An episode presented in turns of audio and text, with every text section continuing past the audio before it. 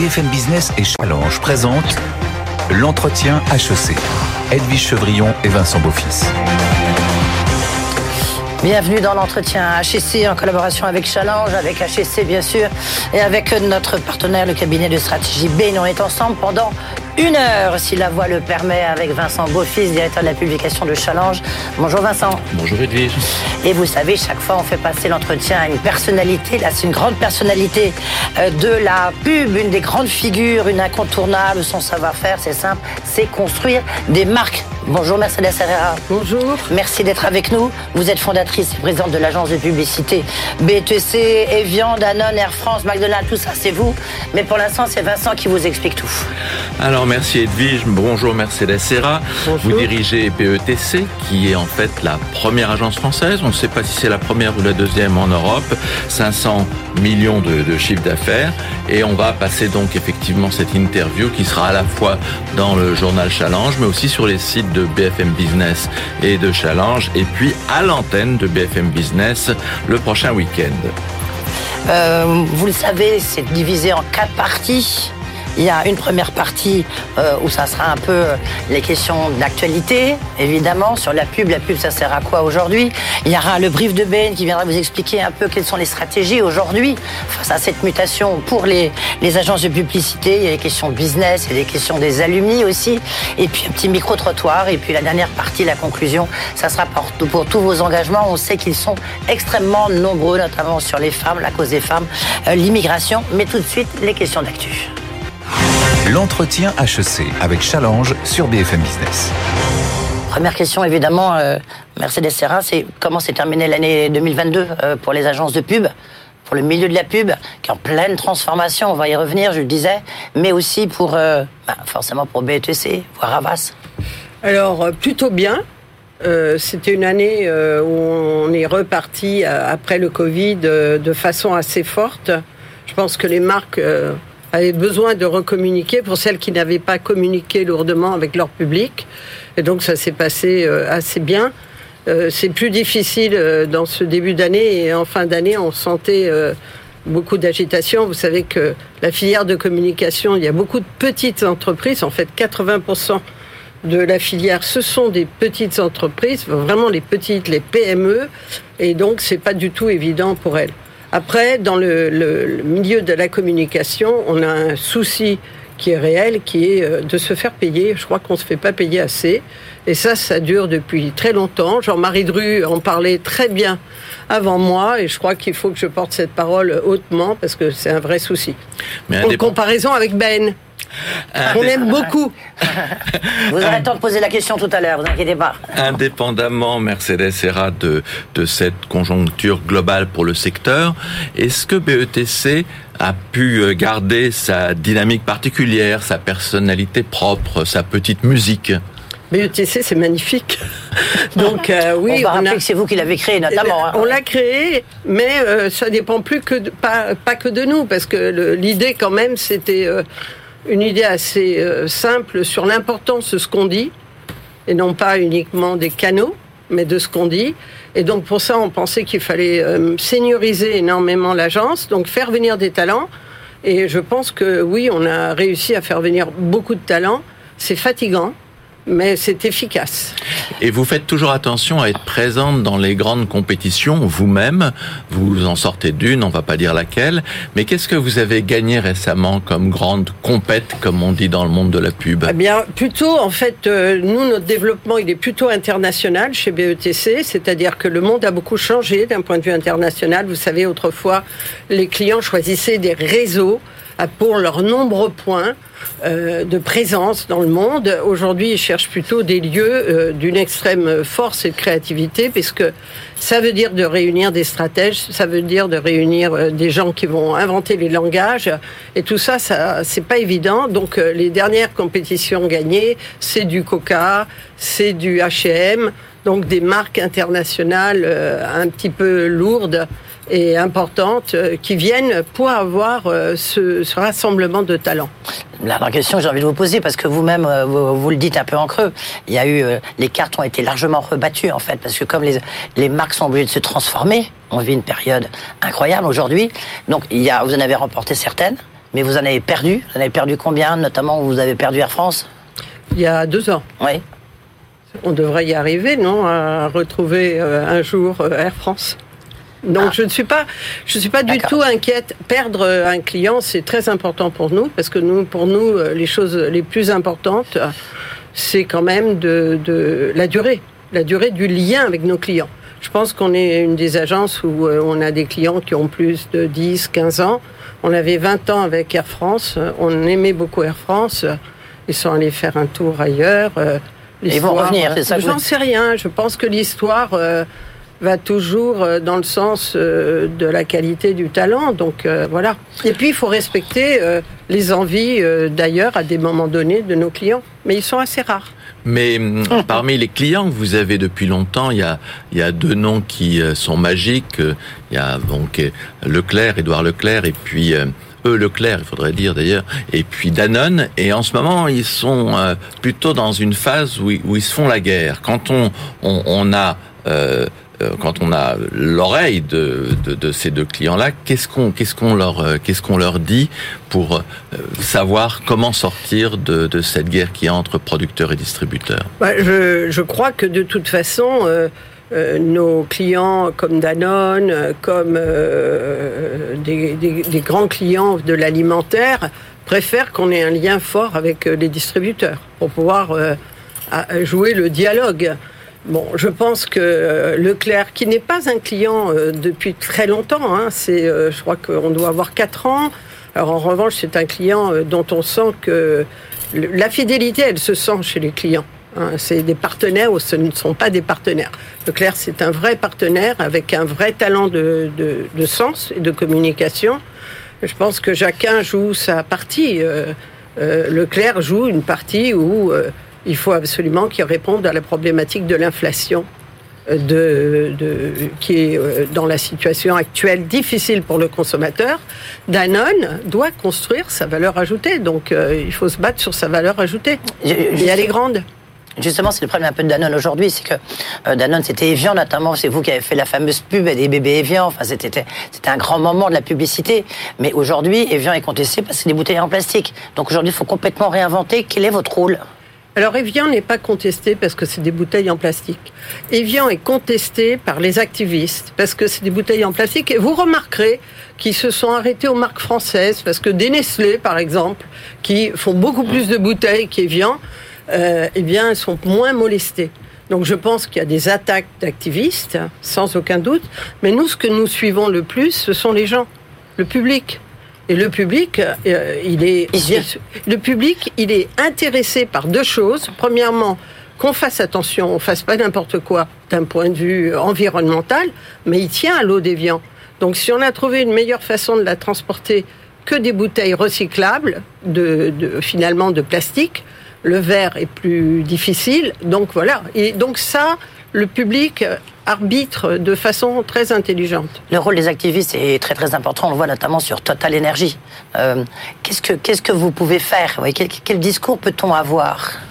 Bah, je pense qu'il y a plusieurs choses. D'abord, la, la première chose, c'est de voir quel est son public. Nous, on est toujours sensible au fait que le public, c'est le grand public. Et qu'il faut euh, se préoccuper. Et qu'il a bougé. Euh, il faut. euh, je pense qu'on n'est pas assez enthousiaste sur les mouvements des gens. Ils ont quand même beaucoup euh, reconsidéré l'environnement, la planète, sauf qu'ils sont plus équilibrés que nos activistes. Ils savent très bien que pour Total, on peut leur dire d'arrêter le pétrole, mais on ira chercher du pétrole ailleurs. Donc, et comment est-ce que l'on fait pour développer le durable si on n'a pas la manne du pétrole? Je ne sais pas très bien. on, on- on a un peu de mal justement à faire passer cette idée qu'on aura toujours besoin de pétrole. Euh, L'opinion publique a-t-elle compris cela qu'effectivement euh, il fallait non euh, qu'il fallait continuer à prospecter, qu'il fallait continuer à faire des, besoin des de pipelines. pétrole, je ne sais pas, mais que pour un certain temps et ce temps de la transition et ce temps non clair sur c'est quoi les énergies de demain, parce qu'il faut beaucoup d'investissements. C'est une révolution extraordinaire. Il faut beaucoup d'investissements maintenant pour comprendre qu'est-ce qui va remplacer l'énergie de demain. Ça, les gens comprennent qu'il va y avoir une période de transition. Je pense qu'il y a deux choses que les gens comprennent assez bien, c'est la transition et la nuance. Est-ce que vous trouvez que c'est injuste quand on accuse Total de greenwashing et d'une façon générale sur cette notion de greenwashing, comment vous abordez vos clients? Est-ce que de temps en temps vous leur dites non non ça, vous passez du côté de la transition au greenwashing et changer de discours Très souvent, c'est un peu à l'envers que ça se passe. C'est-à-dire, je suis obligé de les arrêter sur des choses qui font vraiment, parce qu'on pourrait les qualifier de greenwashing. Par exemple euh, Par exemple, si, si, vous allez trop loin dans l'expression, euh, on parle pas beaucoup, par exemple chez Total, de l'extraordinaire fondation qu'ils ont faite pour les jeunes, pour les écoles, pour les enfants qui décrochent. C'est extraordinaire. Et on ne les met pas tant que ça en avant à cause de ce, cette thématique du greenwashing. Mais simplement, je voudrais juste rappeler, moi j'ai beaucoup de clients, beaucoup d'industries. Je les vois tous faire un effort. Je, je les vois pas mmh. tous. Euh, bah bien sûr. Donc je pense que on attend de nous aussi qu'on dise la vérité et nous on dit la vérité. Donc euh, dans, dans l'agence on dit la vérité. On a toujours été dans ce sens et je ne sens pas que les clients nous, nous compliquent un peu la vie pour dire autre chose. On passe à la question d'après, au brief de Bain. Hein. On va passer au brief de Bain tout de suite. Brief de Bain, là, la stratégie des agences de pub. L'entretien HEC avec Challenge sur BFM Business. Et donc, comme euh, chaque entretien HEC, nous ouvrons cette euh, séquence business avec le brief de Bain. C'est aujourd'hui euh, Christine Removille, qui est associée de Bain et compagnie, responsable de la practice marketing au sein du cabinet de conseil en stratégie qui va nous, en quelques minutes, trois minutes exactement, nous dire quelle est son approche effectivement du secteur et peut-être quelques conseils qu'elle donnerait à Mercedes gratuitement. Merci d'avance. Merci Vincent Edwige. Bonjour Mercedes. Bonjour. Euh, ravi de, de, vous voir aujourd'hui. Donc, euh, on ne vous présente plus. Vous êtes euh, présidente et fondatrice de BETC, la première agence euh, en France. Et puis, il est impressionnant de voir que plus de 40% de vos clients vous sont fidèles depuis plus de 10 ans. On vous appelle aussi dans le métier la reine de la publicité. Euh, avec toutes ces marques iconiques que vous avez créées, euh, que ça soit euh, les bébés déviants, on en a parlé, mais que ça soit également McDo, venez comme vous êtes. Maintenant, challenge, le marché de la publicité se transforme lourdement, donc il est difficile de maintenir le cap. Donc parlant de transformation, la transformation aux côtés des consommateurs, ils sont en quête de sens, que ça soit environnement, inclusion, diversité. Donc la publicité doit se transformer pour être justement accélérateur de cette évolution sociétale. Deuxièmement, les consommateurs aussi sont en quête d'expérience. 80% d'entre eux environ disent que l'expérience est plus importante que la marque ou les produits. C'est-à-dire comment percer en tant que marque lorsqu'on a beaucoup de points de contact, lorsqu'on a beaucoup de données. Et enfin, les consommateurs sont également très influents. Alors, le pouvoir de la recommandation dans le numérique euh, est très très important. Donc, il devient plus difficile pour les marques de se différencier et de, toucher le cœur d'un consommateur. Lorsqu'on regarde les annonceurs, les comités de direction qui ont fortement investi dans le, dans le numérique pendant le Covid ont vu une croissance significative de leur euh, valorisation capitalistique, nettement supérieure aux autres qui ont sous-investi. Donc les directeurs marketing aujourd'hui envisagent de continuer à investir dans le marketing digital tout en gardant l'équilibre entre la performance du marketing, mais aussi le pouvoir et la notoriété des marques fortes. Donc cette transformation a signifié au cours des dernières années une forte croissance du marché de la publicité. Ça, c'est la bonne nouvelle. La moins bonne nouvelle, c'est que les holding companies, dont fait partie Avas, ont vu une décroissance de leur part de marché. À cause de l'entrée de quatre nouveaux entrants, donc, les sociétés de conseil, les nouveaux modèles d'agence, comme euh, S4 Capital, You and Mr. Jones, comme les agences qui viennent du digital, et aussi les annonceurs eux-mêmes qui ont commencé à internaliser certaines compétences. Alors, compte tenu de cette nouvelle situation, quelle est la question que vous aimeriez poser donc à Mercedes? Absolument. Donc, comment est-ce que vous voyez le futur? Nous, on a un, un des scénarios plausibles qui est le marché de la publicité va continuer à croître. Par contre, les holding companies vont continuer à baisser leur part de marché et les holding companies vont se réorganiser, soit pour être plus intégrées, soit pour être plus silotées. Ça veut dire qu'il faudrait que Mercedes préfère BETC à Avas d'une certaine façon. C'est euh, euh, disons qu'il faudrait voir au sein d'Avas comment Avas va continuer à évoluer pour soutenir la croissance et au sein d'Avas, effectivement, est-ce qu'on aura des choix à faire ou au contraire plus d'intégration D'accord. Votre réponse Bon alors là, euh, non, mes, réponses, mes réponses. Par rapport au diagnostic non, non, posé. Non, euh, ben, moi, je pense qu'Avas n'est pas en mauvaise position parce que d'abord, il a BETC au sein d'Avas. C'est sa pépite. Ça s'appelle une pirouette euh, Mercedes Serra. Oui, mais non, mais c'est la vérité, c'est sa pépite et c'est une pépite en laquelle il a cru. Euh, et c'était quoi cette pépite? C'était le fait de penser qu'il y aurait une réorganisation internationale et qu'on n'allait pas demander les mêmes choses aux agences avant qu'après. En, fait, euh, dans ce que vous dites et qui est passionnant, il y a des choses qui ont changé, des choses qui n'ont pas du tout changé. Le sens, ça fait 30 ans que j'en parle. Donc simplement, le sens est donné par une rencontre avec les gens et les gens évoluent.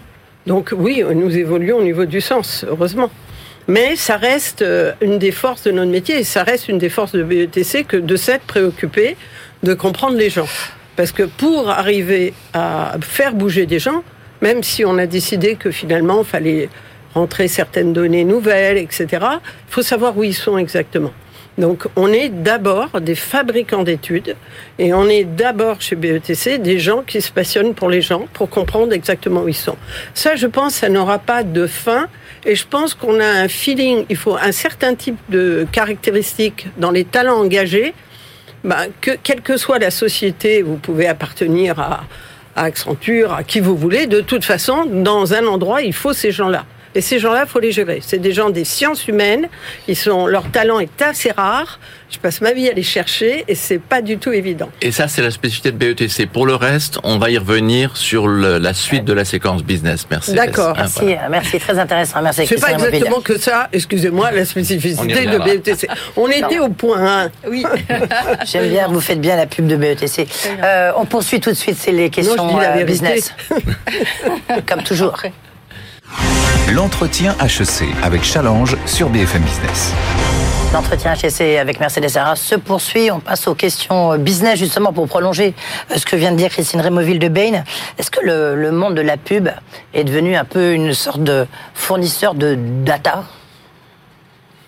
Peut-être bah, moins DETC, mais non, parce non, non. en plus quand on voit l'éruption de la pub digitale qui représente maintenant quoi, un gros tiers aujourd'hui de la publicité. Donc en fait, euh, c'est un peu difficile parce que tout ça est compliqué. C'est-à-dire, euh, on a eu une bulle. On a eu, euh, quand le digital est arrivé, tout le monde s'est jeté sur le digital en publicité. Je rappelle juste que j'étais dans une réunion consommateur à laquelle j'assistais. Et euh, au moment de la pause, lorsque l'animatrice est sortie, les gens se sont montrés les uns les autres comment éviter la pub sur le digital. Donc je pense qu'il ne faut pas tout confondre. Il y a, le digital, c'est quand même une vraie avancée, un vrai changement du monde. Mais c'est un changement du monde où la pub doit trouver sa place et elle ne la trouve pas naturellement. D'accord, mais est-ce que vous êtes devenu euh, une entreprise de data finalement bah, Parce que et du reste, c'est intéressant toujours... de voir la stratégie différente que vous avez eue, euh, celle d'Avas et celle de Publicis, hein, des, des logiques très différentes. Oui, alors on reparlera d'Avas parce que Avas est plus orienté vers nous que vers Publicis, je pense. Mais ah globalement, bah, donc euh, donc ils sont plus à l'intermédiaire. Mais globalement, nous avons toujours été des entreprises de data. Donc moi, ça m'agace lorsqu'on me parle de data comme si c'était nouveau. Parce que tout ce qui est analyse des consos, ça s'appelle du data. Donc le problème du data, c'est qu'est-ce que vous en faites, combien vous en avez et à quoi ça vous sert. Quoi. Donc on a compris à certains moments l'utilité du data, à d'autres moments un peu moins. Le digital, c'est le plus grand CRM du monde. Donc à ce titre-là, il est très intéressant. C'est aussi un nouveau magasin. Donc, quand on donne les dépenses digitales, on vous donne aussi les dépenses de search. C'est un peu comme si je vous mettais aussi les dépenses des distributeurs, des retail. Donc, on mélange un tout petit peu tout. En ce qui concerne mon métier, qui est d'atteindre des gens, moi, il faut que j'atteigne des gens d'abord en grand nombre et si possible avec une qualité d'écoute, parce que sinon ça ne me sert à rien. Alors justement, euh, pour atteindre les gens, il faut des mots, et des mots qui sont effectivement la première mm. matière euh, qui fait la publicité. Euh, et est-ce que avec cette tendance qu'on a actuellement dans nos sociétés, avec la pratique du wokisme, des choses que il ne faut pas exprimer, est-ce qu'il y a maintenant des discours publicitaires qui ne passent plus? Je pense qu'il y a des discours publicitaires qui ne passent plus, mais je ne sais pas si c'est lié au wokisme ou si c'est lié. Nous, on, s'intéresse vraiment au public. Donc le public, il y a des choses qu'il n'admet plus. Par exemple euh, bah, vous pouvez, La femme qui vous pouvez pas, la belle blonde s'est allongée sur le capot de la voiture. Ça, il y a des années. il y a des années, ils en veulent. Mais aujourd'hui. Euh, donc, vous pouvez pas, vous pouvez pas euh, dire, vous pouvez même pas dire trop des, des, des, choses sur les femmes où elles se sentent tout d'un coup infériorisées. Même si elles continuent, par exemple, à faire le ménage, bah, je peux pas les montrer faisant du ménage. Bon, bah voilà, je, me dis que je suis un peu en avance et qu'un jour elles vont arrêter, mais pour le moment elles s'obstinent. Donc des choses comme ça, ça passe pas, mais c'est pas nouveau, voilà. Mais en revanche, je peux vous dire, sur les hypermarchés, vous voyez bien qu'on a changé de discours et qu'on est passé euh, de gens qui disaient euh, je positive, vous dites je positive dans un hypermarché, eh bien ça va pas. D'accord. Okay. ça va pas parce que pour les gens, la raison d'être de, l'hypermarché, c'est quelque chose qui a un rapport avec une nécessité. C'est pas par super plaisir qu'on se promène, c'est pour des raisons en général de prix. Pourquoi vous trouvez qu'il y a, vous qui euh, euh, vraiment vous êtes celle qui défendait la cause des femmes, enfin il y en a beaucoup, mais euh, pourquoi vous trouvez qu'il y a trop de femmes dans la pub? Ah, je trouve qu'il non, alors je trouve pas qu'il y a trop de femmes dans la pub. Je pense qu'il faut se méfier des métiers qui deviennent féminins, comme le journalisme, euh, comme le journalisme, parce que très vite ils sont moins bien payés. Donc déjà on a un problème, donc on va pas en surajouter. Puis j'aime bien que les femmes soient bien payées. Donc je pense que l'équilibre des choses, c'est une chose. Et puis, franchement, je suis une adepte de la mixité. Je pense que les hommes ont des avantages, les femmes ont des extraordinaires avantages, mais que si les deux apprennent les uns des autres, ça, ça fait un monde plus intéressant. N'est-ce pas, Vincent Beaufils Enfin, il y a quand même quelque chose, moi, qui me surprend, c'est cette manière que vous avez de dire, avec euh, beaucoup de fermeté et de gentillesse en même temps. Euh, les femmes sont plus compétentes que les hommes. Je trouve que c'est une forme de... Euh, de racisme euh, anti-homme de dire ça de oh but en blanc Non, elles sont, elles sont différentes. On tellement dit pour les hommes, elles, sont différentes. Je sais, je, je sais pas si c'est plus compétente. Plus compétente, c'est ce que vous avez dit. Non, mais euh, c'est pas étonnant. Mais hum. elles sont différentes. D'abord, les femmes et bah les hommes sont différentes parce qu'on a une histoire différente. Donc, un, on travaille plus. Deux, on ose moins crâner.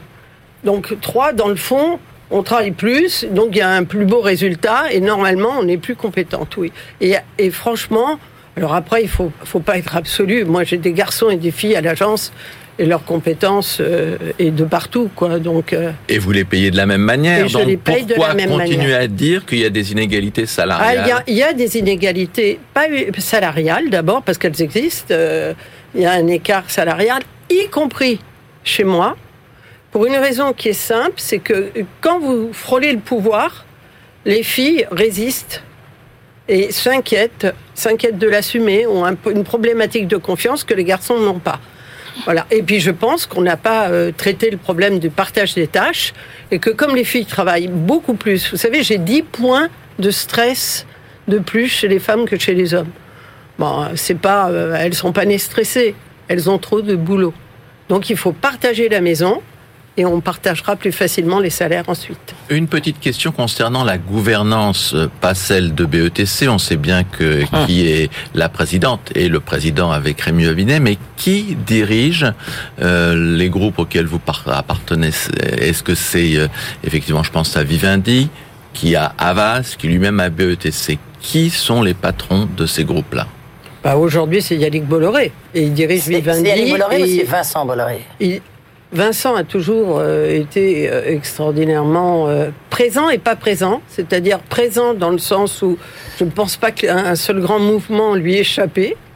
Je pense que il en est même à l'initiative. Voilà, je pense qu'il y, y a, très profondément, il a construit ce groupe. voilà, Je pense que vous avez entendu parler de sa retraite. Il y a un an. pendant la retraite, il travaille. Exactement, il y a un an. Voilà, je pense qu'il travaille. Je ne crois pas une seconde que qu'il soit que ce soit quelqu'un d'arrêté.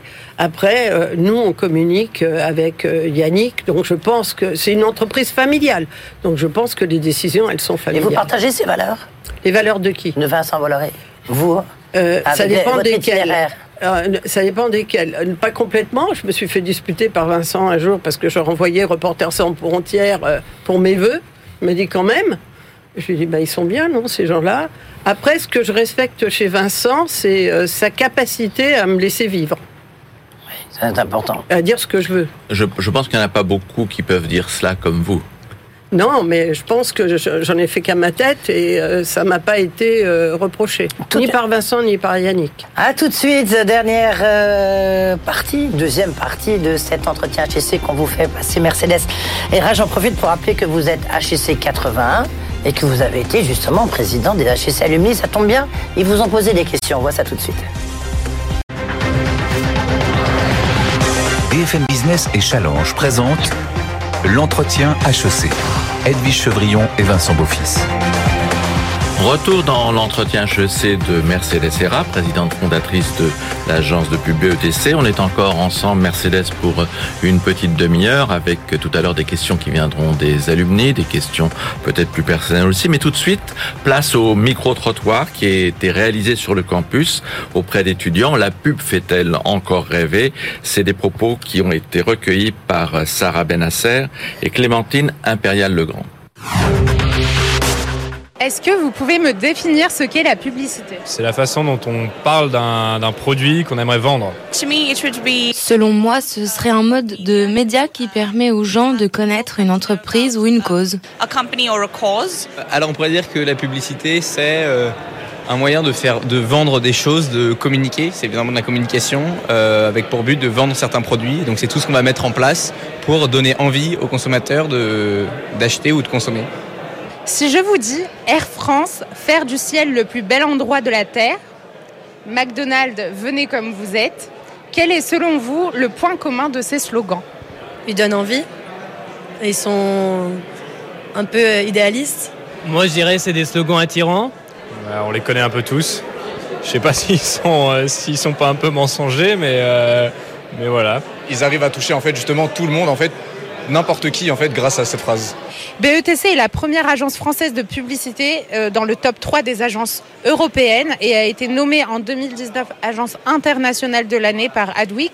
Pour quelles raisons selon vous Qu'est-ce qui fait d'une agence de publicité euh, la meilleure ou, une des meilleures? Je pense que les campagnes ou alors euh, les activités qui sont menées en fait par les agences se traduisent en impact financier en fait pour la boîte donc on voit le résultat en fait financièrement parlant. la pertinence du contenu qui est proposé, j'imagine que ça doit être des pubs qui marquent euh, des slogans qui accrochent euh, Sans doute les, les ventes qu'elle permet de réaliser. Je pense que ça doit pas mal contribuer quand même. Je dirais c'est l'innovation dans leurs spots publicitaires et tout Peut-être qu'il s'agit euh, du contact qu'ils ont avec euh, différentes entreprises et leur habilité à toucher un certain nombre de personnes. Je pense qu'une publicité est réussie lorsqu'elle parvient à toucher euh, les émotions, les sentiments de la personne qui la regarde. Donc si je me sens concernée, si je sens qu'ils comprennent mes attentes, mes positions, je finirai par acheter le produit ou le service.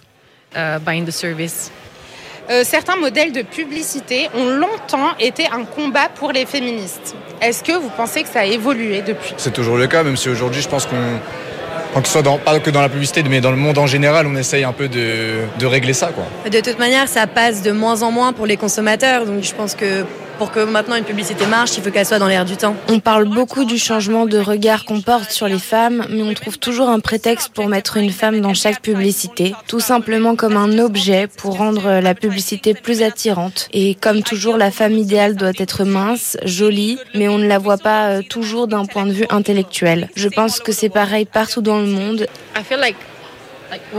Je pense que la place des femmes a changé dans tous les secteurs d'activité.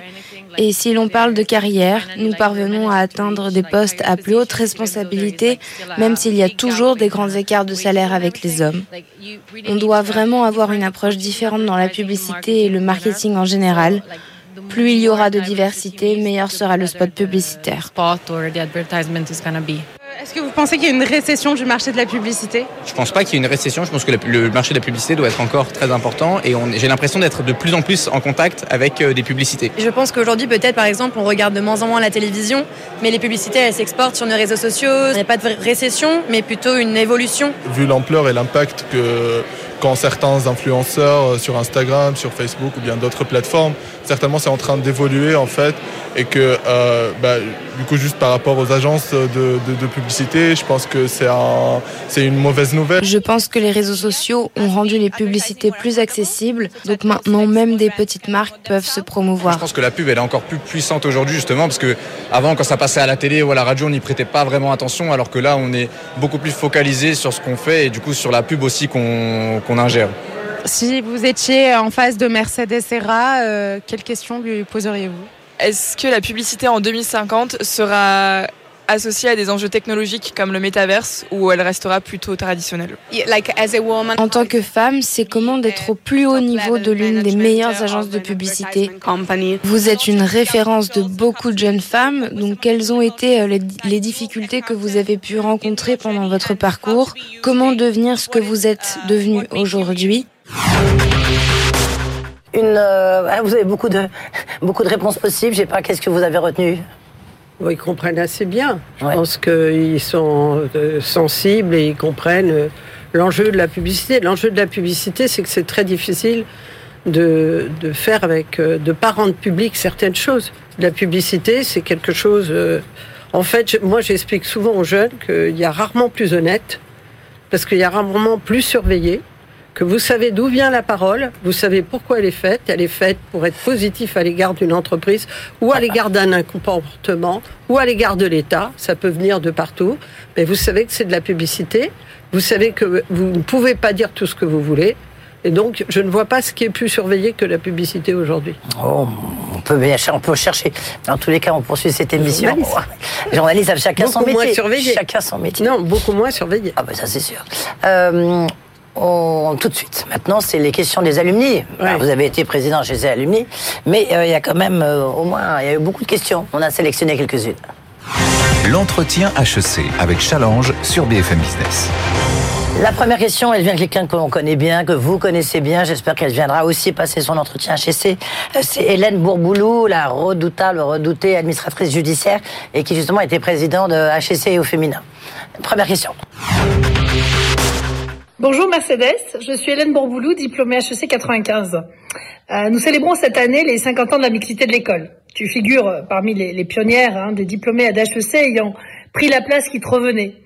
Ton parcours entrepreneurial, ta présidence de HEC Alumni et tes très nombreux engagements en faveur de la diversité et de l'égalité des chances, notamment des femmes, me conduisent à la question suivante. As-tu choisi ton métier dans la publicité et la communication pour impacter la société et diffuser les valeurs qui t'animent? Ou est-ce l'ouverture au monde que suppose ton métier qui t'a conduit à incarner tes valeurs et les porter directement Autrement dit, vie pro, vie perso, sont-elles au diapason aujourd'hui de ton cœur? Ouais, ouais, une question. question sympa, hein, très joli. Chez moi, c'est euh, oui, vie perso et vie pro, c'est mélangé. Euh, je, en fait, je voulais choisir un métier où je pouvais travailler en me disant que c'était toujours intéressant. Je ne voulais pas que ça devienne intéressant euh, parce que j'allais acquérir un titre. Je voulais que ce soit intéressant au moment où je me suis mis à travailler, donc en tant qu'assistante chef de pub.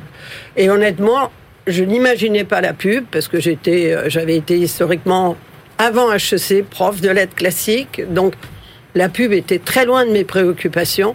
Et quand je suis rentrée faire un stage, comme quoi il faut mettre les jeunes en face et en stage pour voir ce qu'ils aiment ou ce qu'ils n'aiment pas, ben j'ai trouvé un métier qui mettait en scène toutes les sciences humaines que j'avais tant aimé étudier. Et je me suis jetée dedans euh, comme une passion. Euh, et en effet, c'est resté une passion. Je, pense que c'est ça qui nous permet sans arrêt euh, de réfléchir et, euh, et puis d'avoir plein d'échecs, parce qu'en pub, on a plein d'échecs. Et ça, ça maintient assez jeune. Alors Mercedes Serra, la deuxième question vient de Thomas Kiriako, qui est le patron de la RSE chez Danone. Bonjour Madame Hera. Je suis Thomas Kiriako, directeur RSE et clients internationaux chez Danone, et je suis HEC 1999. Des solutions pour lier euh, la performance économique et la durabilité, nous en cherchons tous euh, au quotidien. J'aimerais avoir votre avis, j'aimerais savoir si et comment, selon vous, la publicité et la communication peuvent lier au quotidien la performance économique et la durabilité. Bah, de toute façon, les, pour euh, parler de durabilité, les gens ont besoin de paroles. Hein. Si vous ne dites pas, on pense toujours que le silence est d'or. Ben non, euh, le silence, les gens pensent que vous avez quelque chose à cacher. Donc euh, la, la, RSE, euh, le développement durable, ça se raconte. C'est plus des choses du patron, qui, euh, du mécénat euh, dont euh, il cachait les choses parce que c'était personnel. C'est quelque chose qui est demandé à l'entreprise. Après, comme c'est Danone et que c'est une entreprise qui me tient à cœur, je voudrais vous dire quelque chose qui est pour moi important. La durabilité, les enjeux vis-à-vis -vis du monde et de ce qu'on doit faire ne doivent jamais nier le métier que l'on fait. Si moi je n'aime pas la pub, et je fais des tas de choses à côté, euh, de l'engagement pour les femmes et tout, mais j'aime pas la pub, eh ben, je devrais pas faire de pub. Eh ben, dans Danone, si on n'aime pas la santé par l'alimentation, si on n'aime pas les yogourts et on n'aime pas Evian, il faut faire autre chose. Et je pense que la première chose, et les gens sont très clairs là-dessus, qui veulent d'une entreprise, c'est qu'elle aime son métier. Et ensuite, on le fait de façon à être euh, formidable vis-à-vis -vis de ses propres euh, d'un honneur. On le fait de façon à respecter l'environnement. Mais la première chose, on a un métier. Comme vous, vous avez un métier de journaliste que vous aimez. C'est d'abord ça qu'attendent les gens. Autre question, cette fois-ci, elle est posée par Vincent Etchebière d'Air France. Bonjour Madame Hera, Vincent Etchebière, je suis directeur du développement durable et des nouvelles mobilités d'Air France. Voici ma question. Le secteur de la publicité a un rôle clé à jouer dans la transition écologique, en particulier dans la construction de nouveaux récits et narratifs qui soient compatibles avec des modes de vie bas carbone. Comment vous voyez l'évolution du secteur dans ce domaine? Est-ce que les agences commencent à sensibiliser les annonceurs sur le sujet? Et si oui, à quel point sont-elles entendues? La première, vous avez déjà un peu, un peu répondu. Passionnante et, euh, et, je crois euh, fondamentalement euh, qu'il faut euh, parler autrement le voyage. Vous pouvez pas dire les mêmes choses que vous disiez euh, il y a quelques années, etc. Parce que le monde a remis en cause euh, plein de choses. Après, il faut être droit dans ses bottes. Est-ce qu'on va arrêter de voyager vraiment? Est-ce que est-ce que c'est bien de plus mmh. prendre l'avion pour aller à New York? Moi, je sais pas comment je vais y aller. Est-ce que je pense qu'il y a une, une intelligence à avoir entre y aller pour rien et y aller pour rencontrer des gens. Donc je pense qu'il faut reparler euh, l'avion euh, de façon différente.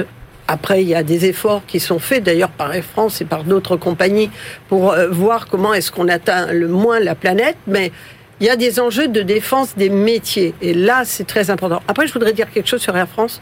Tout à l'heure, on a entendu un jeune garçon d'HEC dire euh, est-ce que faire du ciel le plus bel endroit de la Terre, c'était possible?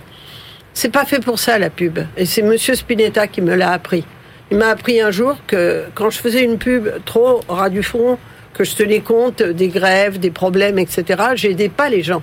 Parce que ce qui aide les gens, et les gens d'Air France d'abord, c'est de créer un cap, de les tirer vers le haut. Et c'est plus intéressant de faire du ciel le plus bel endroit de la Terre oui, que de faire... Non, ce n'est pas faux. C'est un peu comme si vous me disiez, non, non, c'est le rôle de la communication. Quand vous, quand moi je parle à mes équipes, mes équipes qui sont très intelligentes. Je leur raconte une pub de plus en plus intéressante. Quand ces gens-là, au lieu de servir des repas, ils essaient de faire quelque chose de plus, c'est mieux pour eux. La com, en global, c'est quand même fait, que ce soit euh, pour défendre la planète et tout, et d'ailleurs les ONG le savent bien, qui viennent toujours nous demander de l'aide, c'est fait pour tirer les gens vers le haut. Et ça a tiré, cette, cette ligne a tiré Air France vers le haut. Il reste quand même Mercedes que on ferait sans doute pas ce slogan-là maintenant. Non, non, voilà. je pense que, je, en tout cas. Et on vient au mot ce que j'évoquais tout bien à l'heure. Bien sûr, mais ce n'est pas parce qu'il n'est pas adapté, parce que je pense que c'est adapté aujourd'hui de toujours euh, que ces gens-là se, se défoncent en termes de service pour euh, cette parenthèse euh, incroyable dans le ciel. Mais je pense qu'on a des choses à dire, on a des choses à expliquer concernant euh, les problèmes environnementaux euh, de la planète. Alors toujours là-dessus, on va y revenir avec la quatrième question de Santos Krishna. Bonjour Mercedes. Je suis Santosh Prasad, diplômé de MBA d'HSC 2015. Je travaille maintenant dans le secteur de l'informatique et la transformation numérique, où l'influence de la durabilité et du changement climatique, qui sont les nouvelles, nouvelles passions euh, pour moi, augmente de jour en jour. Euh, nous savons tout euh, pourquoi ces sujets sont importants. Alors ma question est euh, pour vous et pour BETC, ce que signifie la durabilité et quelles actions sont prises pour assurer cet aspect? Alors, il y a beaucoup de choses. On travaille, je travaille avec la filière de la com, je préside la filière de la com, et c'est très important de s'engager d'abord dans nos métiers pour respecter euh, tout le point environnemental et pas que le point environnemental, parce que le développement durable, c'est aussi les gens. Donc ça, euh, je pense que HEC euh, le sait, parce que vous êtes venu visiter. globalement, on a créé un lieu qui respecte toute la donne. mais après, la pub, c'est un levier. Donc, si on sait où on va, malheureusement, je pense qu'on ne sait pas toujours où on va. Si on sait où on va, on peut expliquer beaucoup de choses aux gens.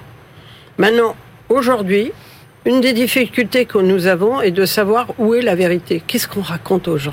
Quand on voit, par exemple, on a fait un travail sur les jeunes pour comprendre qu'est-ce qu'ils comprenaient de la décarbonation. Pas beaucoup de choses. Hein. Donc il y a un flou et une difficulté à avoir une clarté autour de l'énergie. Donc on peut aider.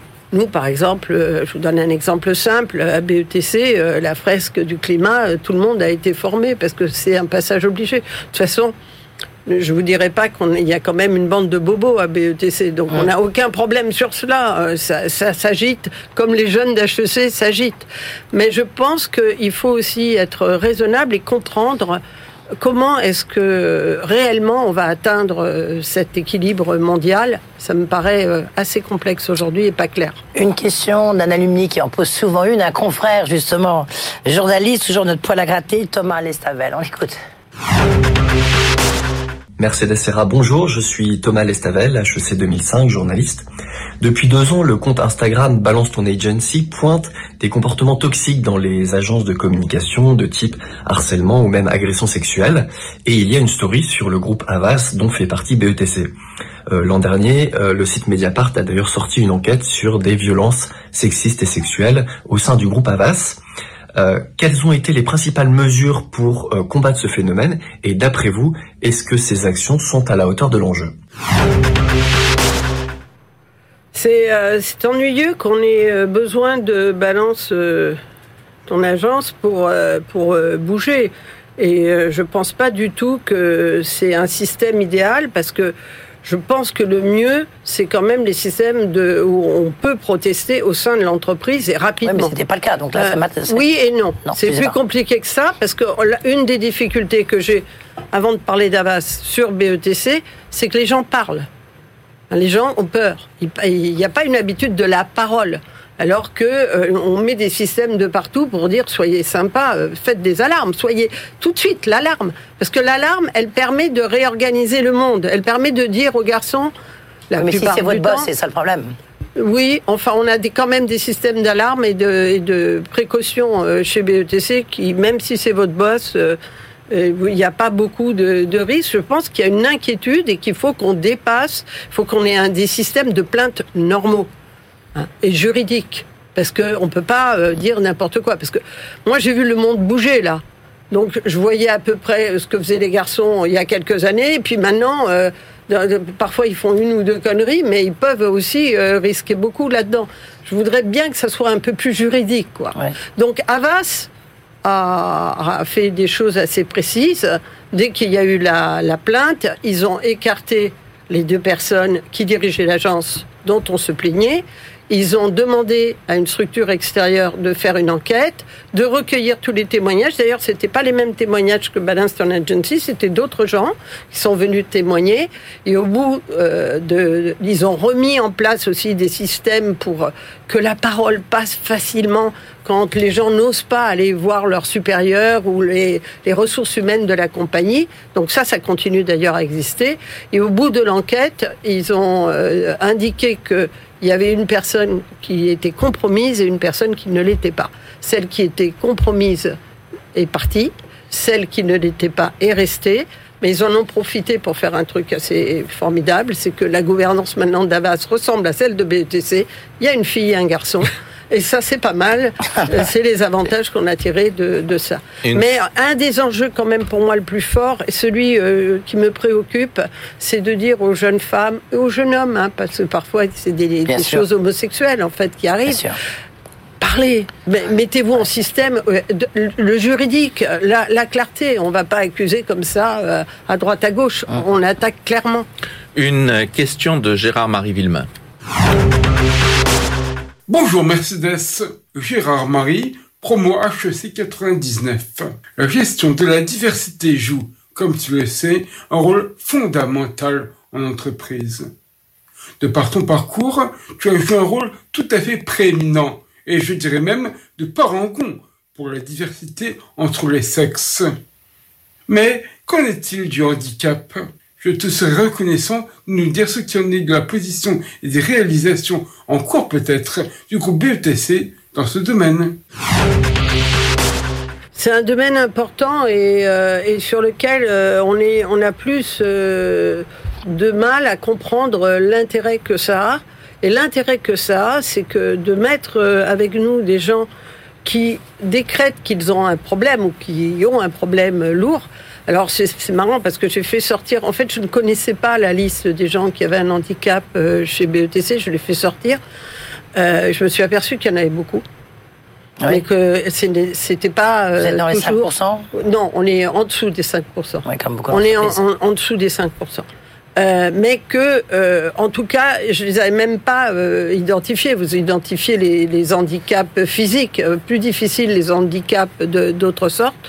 Et je trouve que c'est un, une vraie exigence et on, on, fait un effort autour de, de ce thème parce que c'est une exigence aussi de différence. C'est-à-dire, ça introduit des choses qui sont extrêmement positives dans la version, dans la vision de l'humain. Toute dernière question, Cyprien Oltianou. Bonjour Mercedes, je suis Cyprien Oltanou, promo MSC 2017. Je suis indépendant de l'image et euh, la question que je voulais vous poser, c'est par rapport au métaverse. Déjà, est-ce que vous pensez euh, que ça va marcher? Et ensuite, comment est-ce que vous voyez la publicité, l'évolution de la publicité par rapport à tout ça? Bah Moi, je crois que c'est un divertissement. Donc, euh, je pense qu'on va se divertir. Et d'ailleurs, les, dans nos clients, les plus grandes utilisations se font euh, dans le luxe quasiment, où on a pu monter des opérations de métaverse euh, importantes. J'ai un peu plus de, de, de doutes sur la profondeur de ça. On saute dessus. Euh, ça me paraît un peu plus, euh, un peu plus discutable. C'est comme, euh, c'est pas discutable au même titre que les jeux vidéo ne sont pas discutables. Les jeux vidéo, c'était déjà un début d'histoire. Si vous voyez d'ailleurs les addictions, et là il faut s'en inquiéter, c'est finalement une autre vie qu'on propose aux gens, un, un système d'autre vie. Donc je pense que là, c'est la, la, la, partie noire des, de, de, ce qui s'est passé avec le digital. Et il faut faire attention, faire attention à la façon dont on, élève, on élève ça rentre pas, ça ne, ça ne rentre pas vraiment dans vos stratégies de com que vous soumettez à vos clients le métavers. C'est très rare. Très rare. C'est très rare. très rare. Les gens sont plus rationnels que ça. Hein. Quand ils achètent un yogourt, ils aiment bien savoir si euh, il y a le lait, d'où vient-il euh, comment il a été collecté, euh, pourquoi, etc. Donc à la fin, j'ai un peu de mal, sauf dans mes clients du luxe qui gèrent plus d'émotions et de culture, où je peux m'amuser au métavers. On arrive au terme de cet entretien HSC. C'est la conclusion, conclusion qu'on fait un petit peu plus grande que d'habitude parce que je disais au début de cet entretien, vous avez beaucoup d'engagement, d'engagement sur les femmes, d'engagement vis-à-vis de l'immigration. On voit ça tout de suite. L'entretien HEC avec Challenge sur BFM Business. Mercedes Serra, vous êtes euh, présidente du conseil d'administration de la Cité nationale de l'histoire de l'immigration, du palais de la Porte Dorée. Euh, je le disais, vous avez aussi de nombreux engagements vis-à-vis des femmes. Après les retraites, le dossier de l'immigration, et comme toujours, revient évidemment sur le devant de la scène politique. C'est un des gros projets portés par le gouvernement et le président Macron. Si vous étiez en charge de ce dossier, hautement sensible. On a vu que le niveau d'immigration n'avait jamais été aussi élevé. Qu'est-ce que vous feriez? Bah, dire les vraies choses. Les vrais chiffres Les vrais chiffres. C'est-à-dire, euh, non, c'est pas euh, plus élevé, euh, moins élevé. Il y a très très longtemps qu'on a fermé nos frontières hein, de façon assez forte. Oui, mais sans d'ailleurs- succès, visiblement. Non, Enfin, non, non, non, pas, non, non, non, non. Les, les, les, les données ne, sont, sont quand même euh, assez basses. On, le, et c'est pas le vrai problème de l'immigration directe. Celle qui vient, les clandestins, tout ce que vous voulez, c'est pas le premier enjeu de la France. L'enjeu de la France aujourd'hui, c'est l'intégration des, des gens qui ont, sont là depuis longtemps. Donc, on n'est- on n'est pas sur des vrais euh, sujets. Et donc, moi, ce à quoi je crois, c'est que le musée, et c'est pour ça que je me bats pour lui, ça apporte des données, ça apporte de l'historicité. L'histoire de la France, c'est pas Marine Le Pen. L'histoire de la France, c'est un pays d'accueil. La France a ouvert ses portes au 18e, pas par gentillesse, mais parce qu'ils avaient besoin des Vous étrangers. êtes d'origine espagnole, hein, on va rappeler. Je suis immigré. Et je pense que la France a de la chance de m'avoir et que moi j'ai de la chance d'avoir la France. Donc euh, je pense que on, on m'a pas fait rentrer pour rien.